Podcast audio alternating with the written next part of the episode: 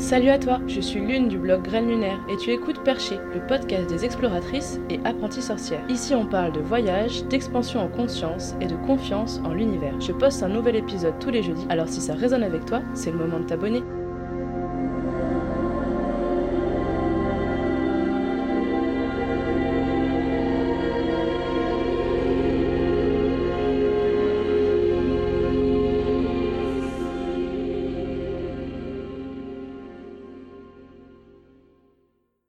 Aujourd'hui, on se retrouve pour une discussion avec une amie qui s'appelle Caroline Tessandier. Euh, c'est quelqu'un que j'adore, quelqu'un avec qui euh, je peux parler pendant des heures. Et il y a plein de fois où je me suis dit, oh mon dieu, il faudrait tellement que j'enregistre ça pour pouvoir le partager euh, avec les perchés. Et du coup, elle a accepté de faire une interview, donc je suis trop contente et trop fière de pouvoir vous la présenter. Caro, elle est plein de choses, énergéticienne, passeuse d'âme. Elle est formatrice en parentalité consciente et bienveillante avec Faber et Maslich. Euh, elle est aussi praticienne EFT. Elle a passé son niveau en Reiki. Elle euh, a accueilli des enfants libres. Quoi d'autre? Elle est lumineuse. Elle est rigolote. Euh, elle a toujours la joie de vivre et c'est juste génial de l'écouter parler parce que c'est super intéressant et c'est nourrissant et, et c'est tranquillisant. Quand euh, on a fait cette interview, euh, le temps est passé super vite et je me suis pas rendu compte qu'en fait euh, j'avais enregistré deux heures de conversation. Donc j'ai décidé de le couper en trois parties et vous pourrez retrouver les deux prochaines parties au dernier jeudi du mois de juin et le dernier jeudi du mois de juillet. Comme d'habitude, vous pourrez retrouver toutes les références juste en dessous du podcast. Voilà, bonne écoute Bonjour Caro et bienvenue dans Perché Salut Lune Salut les perchés. Euh, Merci beaucoup de participer à cette aventure, c'est super chouette. Je suis hyper contente que tu m'invites et voilà, je suis touchée d'expérimenter ça avec toi. Tu proposes des harmonisations des lieux et des âmes Ça veut dire quoi exactement? Euh, ça veut dire quoi exactement? C'est toujours une bonne question parce que comme euh, c'est pas vraiment moi qui le fais, qu'on bosse toujours avec des équipes dans les étages supérieurs, ça peut prendre différentes euh, formes, mais l'idée, c'est apporter de l'harmonie dans, à un instant T. Alors, euh, que ce soit pour un lieu, quand je te le dis, j'entends, ouais, ça marche aussi pour les lieux mobiles, genre ta voiture. L'idée, c'est, tu es en train de vivre des choses, tu constates, tu remarques, tu fais des liens entre différentes situations qui bloquent un peu, qui sont inconfortables qui se répètent, euh, qui voilà des trucs qui reviennent. Et à un moment, et eh ben dans la mesure où tu crois un peu que l'énergie euh, est importante aussi dans notre vie, tu peux me demander de, de te soutenir et de et d'harmoniser ce lieu. Jusqu'à il n'y a pas super longtemps, je le faisais pour les gens. Et plus ça va, plus je vois que ma mission, c'est d'apprendre aux gens à le faire pour eux-mêmes. Et c'est cool. J'adore l'autonomie. J'imagine qu'on va en reparler plein de fois. J'ai entendu, euh, bah déjà, Brice, euh, mon chéri, c'est toi qui lui as montré un peu comment il fallait faire et qui lui a donné confiance en lui, surtout pour pouvoir le faire. Et pareil avec Julie. Du coup, euh, c'est vrai que ta mission, elle a un peu basculé là ces derniers mois. J'ai l'impression de, de, transmettre vraiment quoi.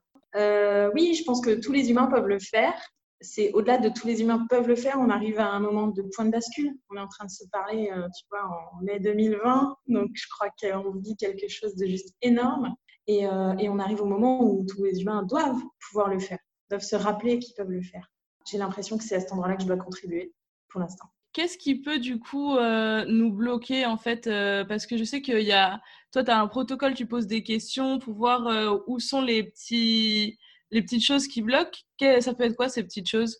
En fait, quand tu m'as dit qu'est-ce qui peut nous bloquer, j'ai entendu quelque chose de plus large avant même de répondre à la question de justement euh, dans le détail. Ce qui nous bloque, c'est le manque de confiance en nous, comme tu l'as évoqué tout à l'heure sur euh, le soutien euh, donné à, ton compagnon. le manque de confiance en nous et en fin de compte, ce qui se cache derrière, c'est tout le temps la peur. Pour moi, le monde, il se déploie, le monde terrestre, il se déploie sur l'apprentissage de l'équilibre entre deux énergies, qui sont la peur et l'amour partout où ça bloque, partout où on n'arrive pas à se lancer, partout où c'est pas fluide, c'est parce qu'on est en train de se faire attraper par l'énergie de la peur. Et du coup, voilà, pour moi, c'est déjà à cet endroit-là que les choses doivent se passer. Et après, euh, en effet, moi, j'ai développé mon propre protocole. Je vois que il est valide pour moi, pour quelques personnes qui ont des trames qui ressemblent à la mienne. Mais à mon sens, euh, c'est là où l'autonomie est hyper juste, beaucoup plus juste c'est que chaque personne a sa propre trame, en fait. Tu vois, sa propre mission, le propre sens de sa présence, de sa contribution. Et du coup, c'est là où ça devient vraiment puissant. C'est que euh, en effet, moi, bah, j'ai travaillé, tu vois, euh, sur euh, est-ce que tu as des, insectes, des reptiles, des démons qui sont en train de pomper ton énergie? Est-ce qu'il y a des, entités décédées, des personnes humaines décédées, qui, ou terriennes décédées, qui sont là avec toi, qui ont des choses à te dire ou qui ont une demande de rejoindre la lumière? Voilà, tout un temps, j'ai travaillé sur ces choses-là et c'est ce qui est juste pour moi, dans ma trame. Mais il y a des personnes pour qui c'est pas ça en fait qui va se jouer. Ça va être d'autres trucs. Ça va être peut-être plus en lien avec les animaux, peut-être plus en lien avec euh, la planète Terre. Euh, il peut y avoir plein de choses. Et en fait, tout est tout le temps possible. La seule chose, c'est d'arriver à, soutenir les. Enfin, mon travail, c'est d'arriver à soutenir les gens pour voir que ce qu'ils canalisent, ce qu'ils reçoivent, c'est vrai. C'est leur vérité. Et que la réalité, ça n'existe pas. C'est que des interprétations. Comment ça a commencé tout ça pour toi? Euh, Je te dirais que pour moi, il y, a, deux temps qui se sont entrechoqués. Alors, je vais te le donner dans le sens désorganisé. Il y a un temps qui est en 2016, euh, donc il n'y a pas super longtemps en fait, par une expérience de, Reiki et de claire connaissance avec un, un, maître Reiki en Auvergne, j'ai pu, si tu veux, lever certains de mes blocages, reconnecter à certaines choses et notamment à mes intuitions, à ma canalisation, en fait, à ma capacité de guidance. Donc ça s'est fait très vite, ça a donné lieu à plein de changements dans ma vie qui pouvaient avoir l'air très subtils mais qui en fait étaient hyper cohérents. Enfin la réalisation du végétarisme, comme euh, voilà plein d'éléments qui se sont mis en place. Des toutes petites choses, aussi dans le corps, aussi, euh, tu vois, j'avais des choses sur le, sur le chakra sacré et en fait, ça bloquait énormément mon corps et la bascule de mon bassin. Et, j'avais accouché trois fois euh, de manière euh, physio et libre avant. Donc, j'avais expérimenté que mon bassin il pouvait être beaucoup plus libre que le quotidien que je connaissais avec lui. Et voilà, du coup, il y a eu ce moment-là qui, en fait, a donné lieu à ben, réouverture de plein de choses et le démarrage de mon travail en tant qu'énergéticienne, finalement, très rapidement derrière ça, ça renvoie à 30 ans avant. En fait, ça renvoie dans les années 80 où je suis une petite fille euh, bah, qui canalise naturellement et qui reçoit euh, tout euh, de manière hyper simple et fluide, mais qu'on dit et voit comme une petite fille très timide, assez rêveuse.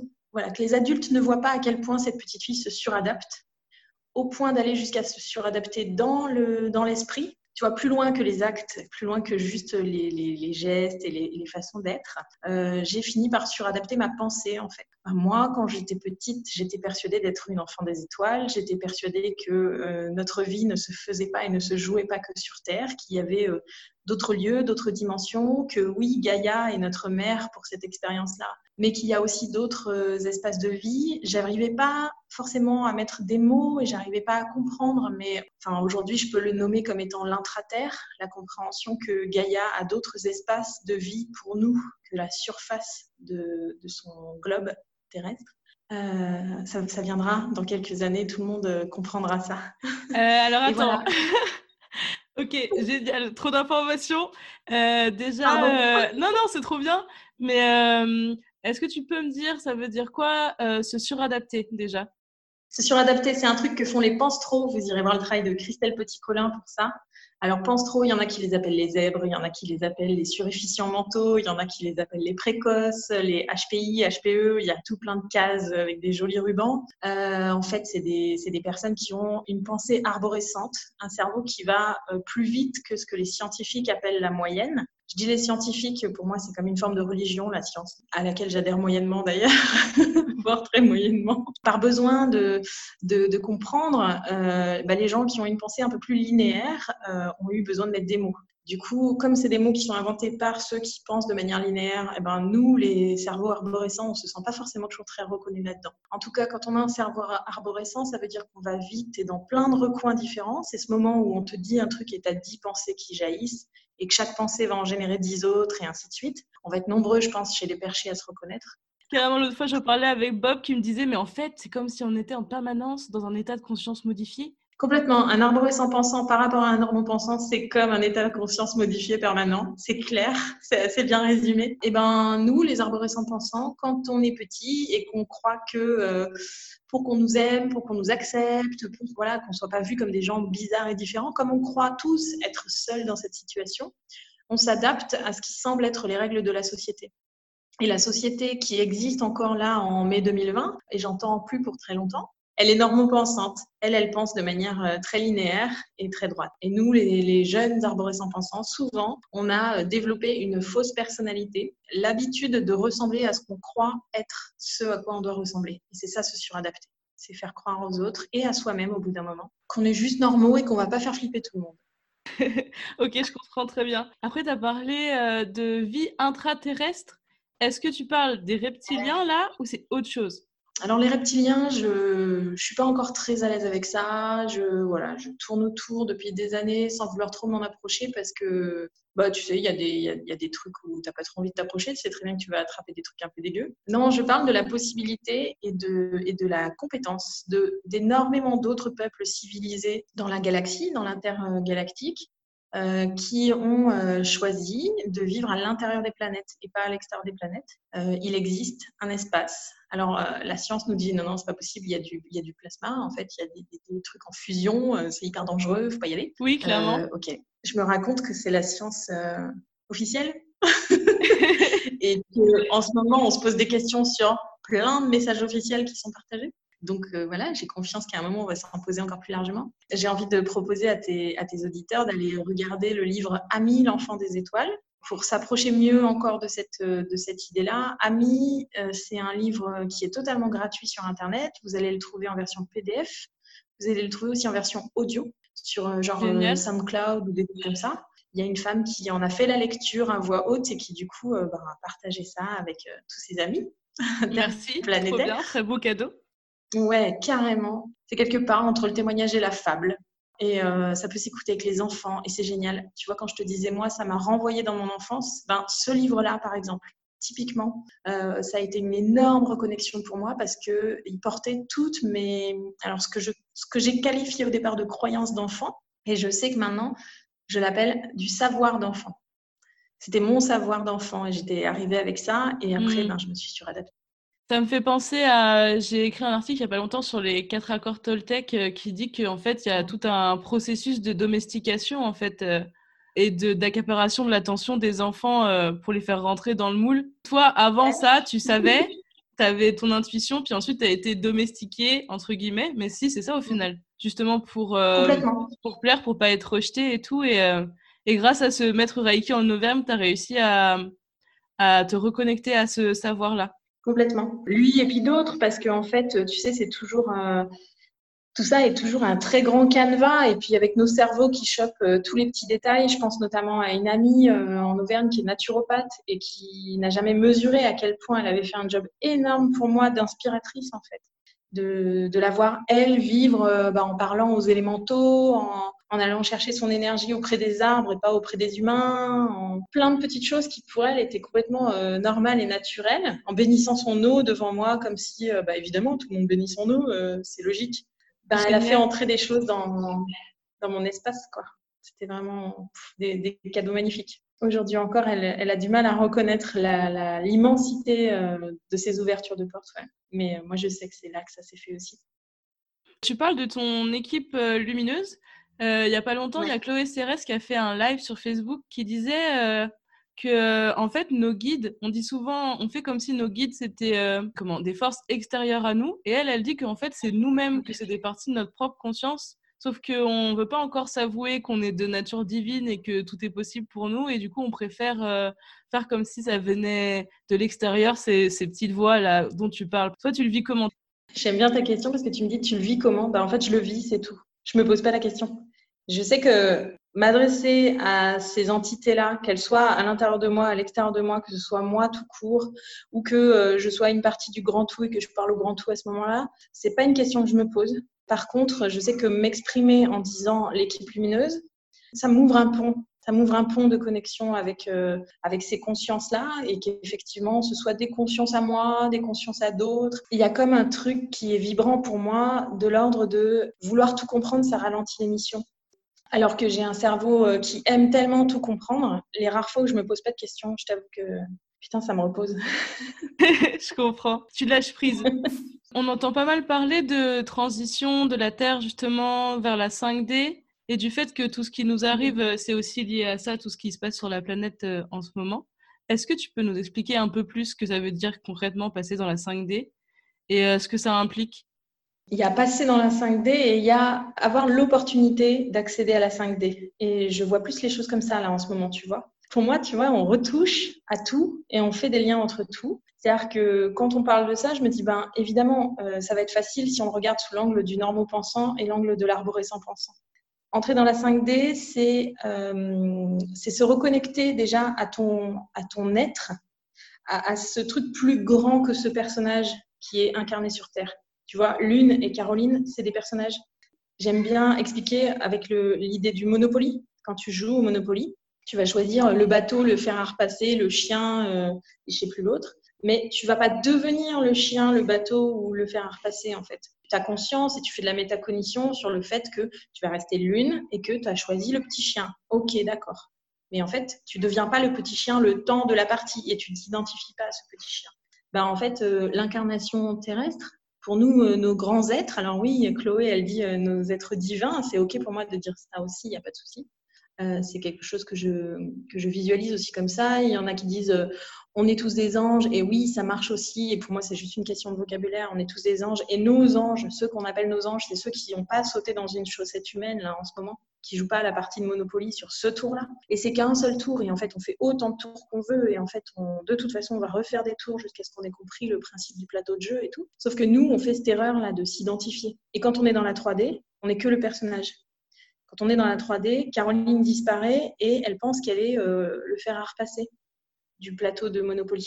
En fait, après, tu accèdes au fur et à mesure. C'est-à-dire que quand tu, touches à la 4D, tu prends conscience que, ah merde, attends, euh, je peux pas être le fer à repasser, je suis en plastique. Donc, en fait, euh, il doit y avoir autre chose. Donc, tu commences à chercher, tu commences à te dire, ah, mais attends, euh, il y a forcément autre chose ailleurs. Et là, tu commences à te dire, euh, souvent, c'est le moment où tu dissocies un peu les choses. Tu dis, oui, alors à l'intérieur de moi, il doit y avoir mon être, il doit y avoir mon mental, il doit y avoir mon âme, il doit y avoir. Et tu commences à essayer de découper tout ça et à te dire, oui, donc je suis peut-être un peu plus que le fer à repasser, mais je sais pas encore trop quoi. Et puis la 5D, là, c'est bon, tu as tout explosé et tu as pris conscience qu'en fait, cette vie-là, elle compte pas. De toute façon, il peut se passer tout et n'importe quoi. Mon papa, il disait, on te fera pas un deuxième anus. Ben, ça va un peu jusque-là, tu vois. Ça va un peu... ça va un peu jusque De toute façon, on peut rien faire à ton personnage, en fait, puisque ça n'est qu'un personnage. Même si on détruisait le fer à repasser, Caroline pourrait continuer à jouer au Monopoly. Ok. Mais du coup, ça enlève la peur, tout ça, la résistance. Euh, pareil, pour, pour lâcher prise, ça, c'est génial de voir les choses comme ça. Ouais, ça, ça permet justement de rebasculer de la peur à l'amour, de la résistance à la confiance. Ça permet tout ça, c'est clair. Mais ça, hum, ça veut dire aussi, tu vois, tu mettais ça dans le cadre actuel. Alors pour moi, euh, je vois les choses presque à l'inverse, c'est-à-dire que pour moi, le cadre actuel dans la matière, il est la résultante de cette montée en vibration et du passage de l'ouverture de la 3D vers la 5D, en fait.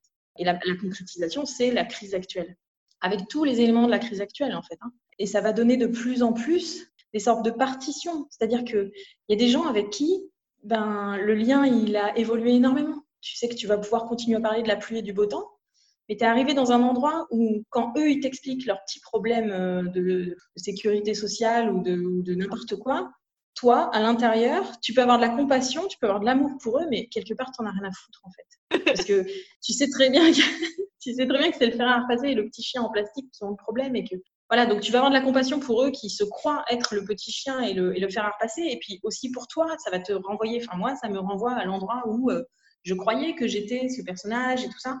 Voilà, il y a plein de moments où tu vas faire des allers-retours mais, régulièrement, ça t'ouvre sur tellement plus d'espace. Donc il y a une sorte euh, de scission en fait qui est en train de se faire euh, un fossé. Oui, clairement oui. Et les gens qui acceptent de lâcher le personnage et qui montent vont devenir de plus en plus. Euh, le mot qui vient, c'est invisible. Comme invisible à ceux qui sont dans la 3D, incompréhensible. Tu vois? C'est-à-dire que toi, tu as peur de rien, tu pas peur de mourir, mais c'est quoi ce truc? D'où tu sors en fait? En tout cas, du coup, je trouve qu'il faut rester super humble et, et parce que des deux côtés, en fait, on a l'impression que l'autre a un problème. on peut avoir cette impression-là. Du coup, il va falloir être super tolérant en fait pour pouvoir continuer à vivre ensemble, justement dans l'amour. Moi, je me dis, c'est presque l'inverse, c'est-à-dire que saute et nage à, corps perdu dans la loi de l'amour et tu deviens tolérant puisque ça s'intègre en toi. C'est compris dans la loi de l'amour. Enfin, tu vois, il y a le risque de se dire, ah ouais, ils ont un problème, ils n'ont rien compris, ils n'ont pas pris de recul. Mais ça, c'est quand tu n'es pas encore sur les paliers complets et que tu es en transition et que tu as l'impression d'avoir découvert un truc génial et merveilleux. Et c'est OK, tu vois, c'est des passages. Et inversement, bah, on va juste passer pour des bisounours. ça fait déjà des années qu'on se fait traiter de bisounours, mais ça va, ça va continuer. Les gens de la 3D vont regarder ceux de la 5D en se disant oh, c'est vraiment des bisounours. Je te parlais juste avant l'enregistrement du mouvement One Nation.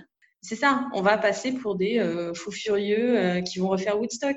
Mais non, en fait. Euh, tu peux me parler un peu plus de ce mouvement, du coup, One Nation? Je ne suis pas encore allée le voir, mais je pense que ça peut toutes nous intéresser. Ouais, alors euh, je vais essayer de le faire de manière précise. Donc, je vais essayer de reprendre un peu euh, les éléments sous les yeux. Voilà, One Nation, en fait, euh, c'est l'idée d'une émancipation globale et collective. En gros, c'est l'idée que voilà, nous et la Terre, on est un organisme vivant, qu'il y a une pluralité de formes, qu'il y a une pluralité de règnes, que en gros notre notre petit être humain, bah, c'est une cellule unique et finalement indivisible de la Terre que on a euh, tous de la gratitude et du respect pour euh, le vivant, que euh, évidemment nous avons chacun la responsabilité de notre propre pensée, parole, de nos actions, que nous avons un grand pouvoir créateur. Et ben tout ça mène à l'idée que One Nation, tous les membres de One Nation s'engagent à écarter la peur de leur esprit pour que dans l'amour,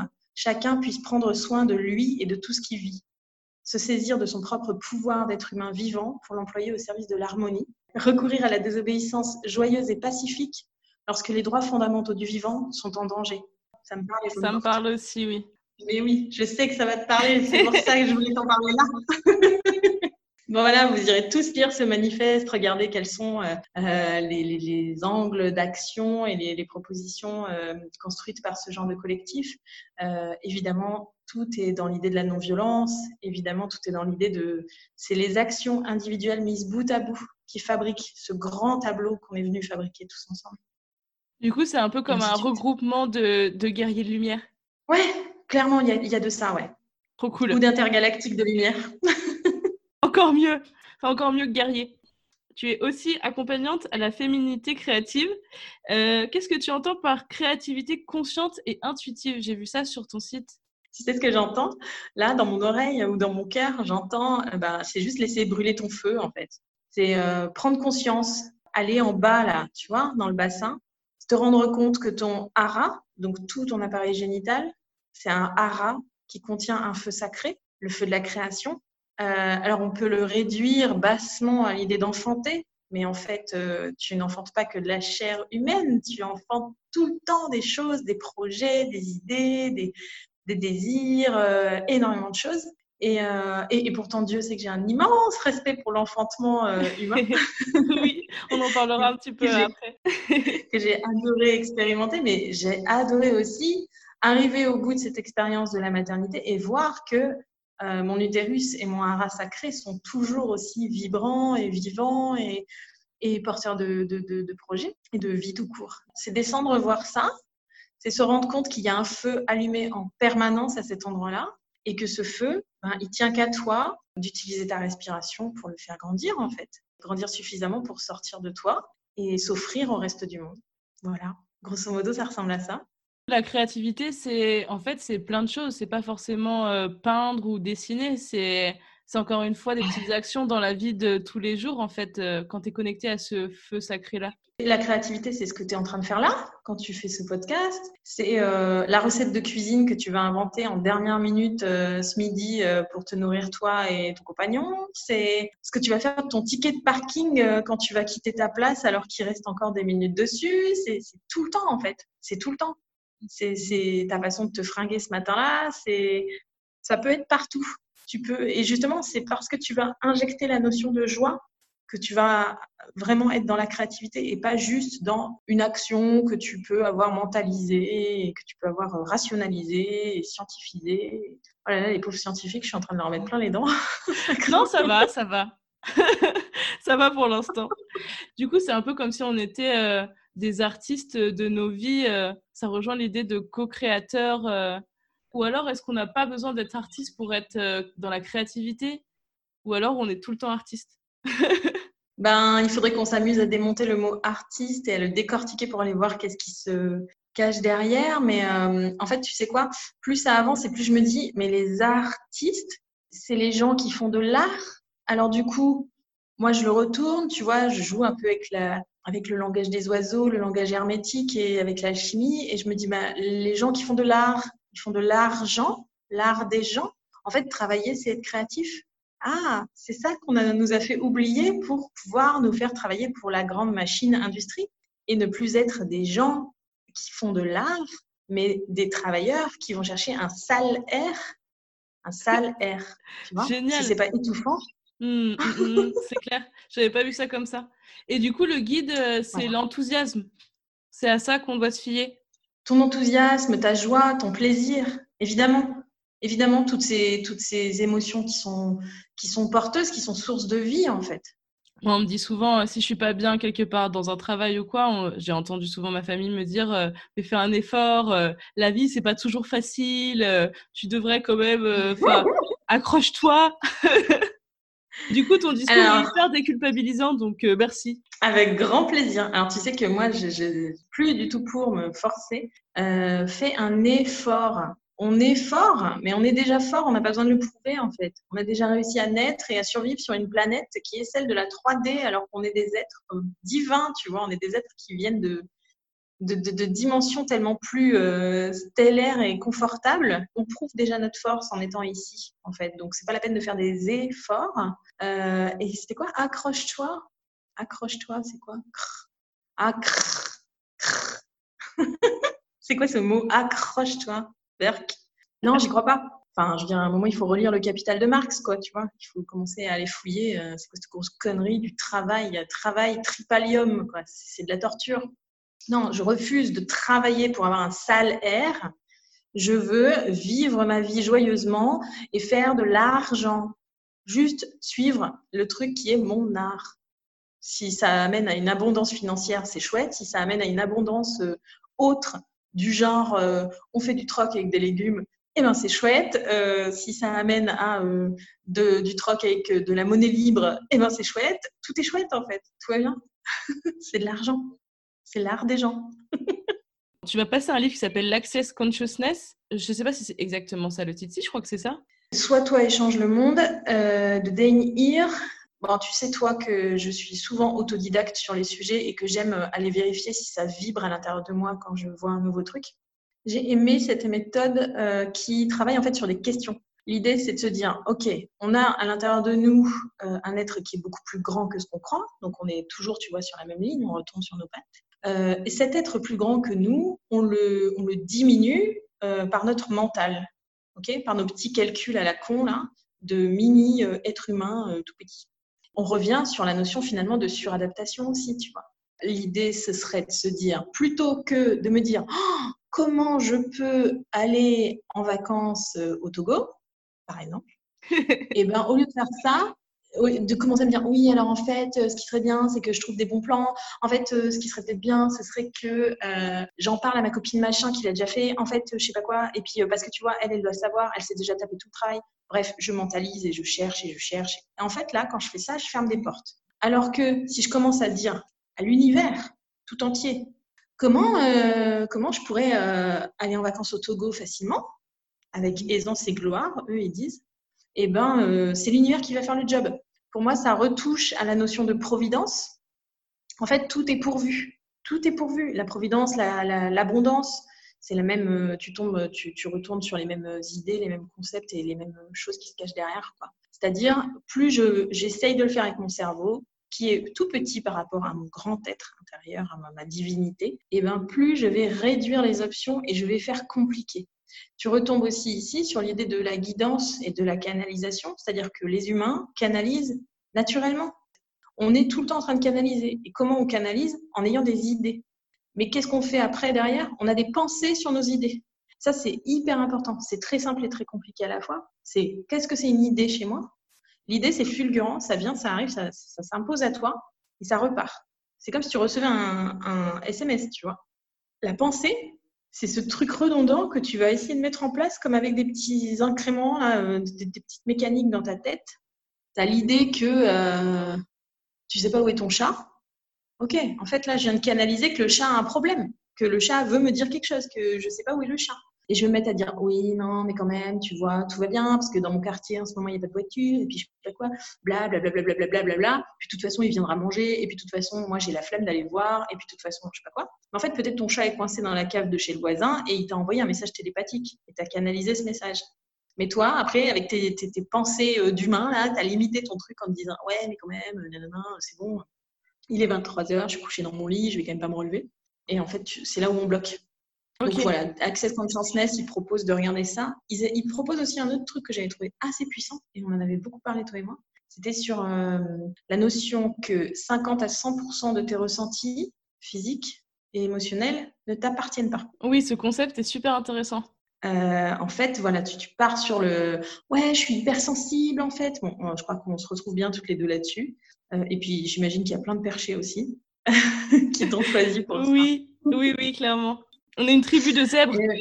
Et, ben du coup de se dire ah là là ouais mais je suis hypersensible et tout, je suis souvent euh, ballottée par des vagues émotionnelles complètement dingues et tout. Alors moi je savais déjà la notion de d'égrégore, j'avais déjà en tête que on pouvait se connecter aux, énergies collectives euh, d'autant plus facilement quand on est zèbre. Là lui il dit non mais on va arrêter le délire. À chaque fois que tu ressens une émotion, ou que tu ressens un ressenti physique, donc ça peut être une douleur, ça peut être euh, diverses choses. Hein.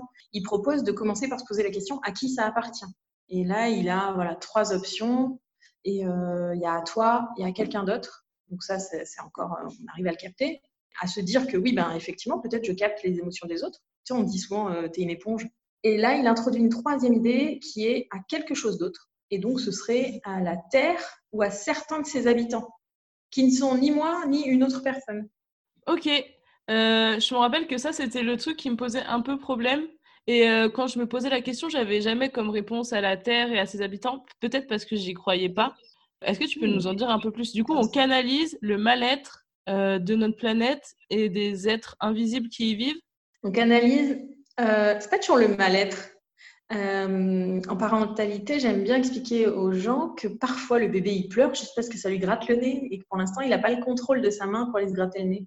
Bah, la planète, euh, voilà, elle a besoin de faire sortir son énergie aussi. Elle a besoin de débloquer des choses et euh, on, a, on a la chance qu'elle ne le fasse pas toujours par des tsunamis, des tremblements de terre ou des éruptions volcaniques complètement démesurées on est aussi dans une co-création avec elle justement là-dessus. C'est-à-dire qu'il y a des moments où on va être très nombreux sur la planète à avoir la migraine. C'est juste que la planète a besoin de relâcher une énergie qui va sortir par notre coronal en fait. Et nous, bah, on est en train de le bloquer, on a du mal à le laisser passer. Et ceux qui ont le chakra coronal bien grand ouvert et l'idée que peut-être, ben oui, il y a des choses qui les traversent sans que ça leur appartienne et c'est OK, n'auront pas mal à la tête, puisque du coup, ça va circuler. Pour moi, c'est hyper fort parce que ça veut dire, et ça a ouvert des très belles, euh, des très belles méditations et de très beaux échanges avec euh, Gaïa, la planète, euh, ces derniers mois pour moi.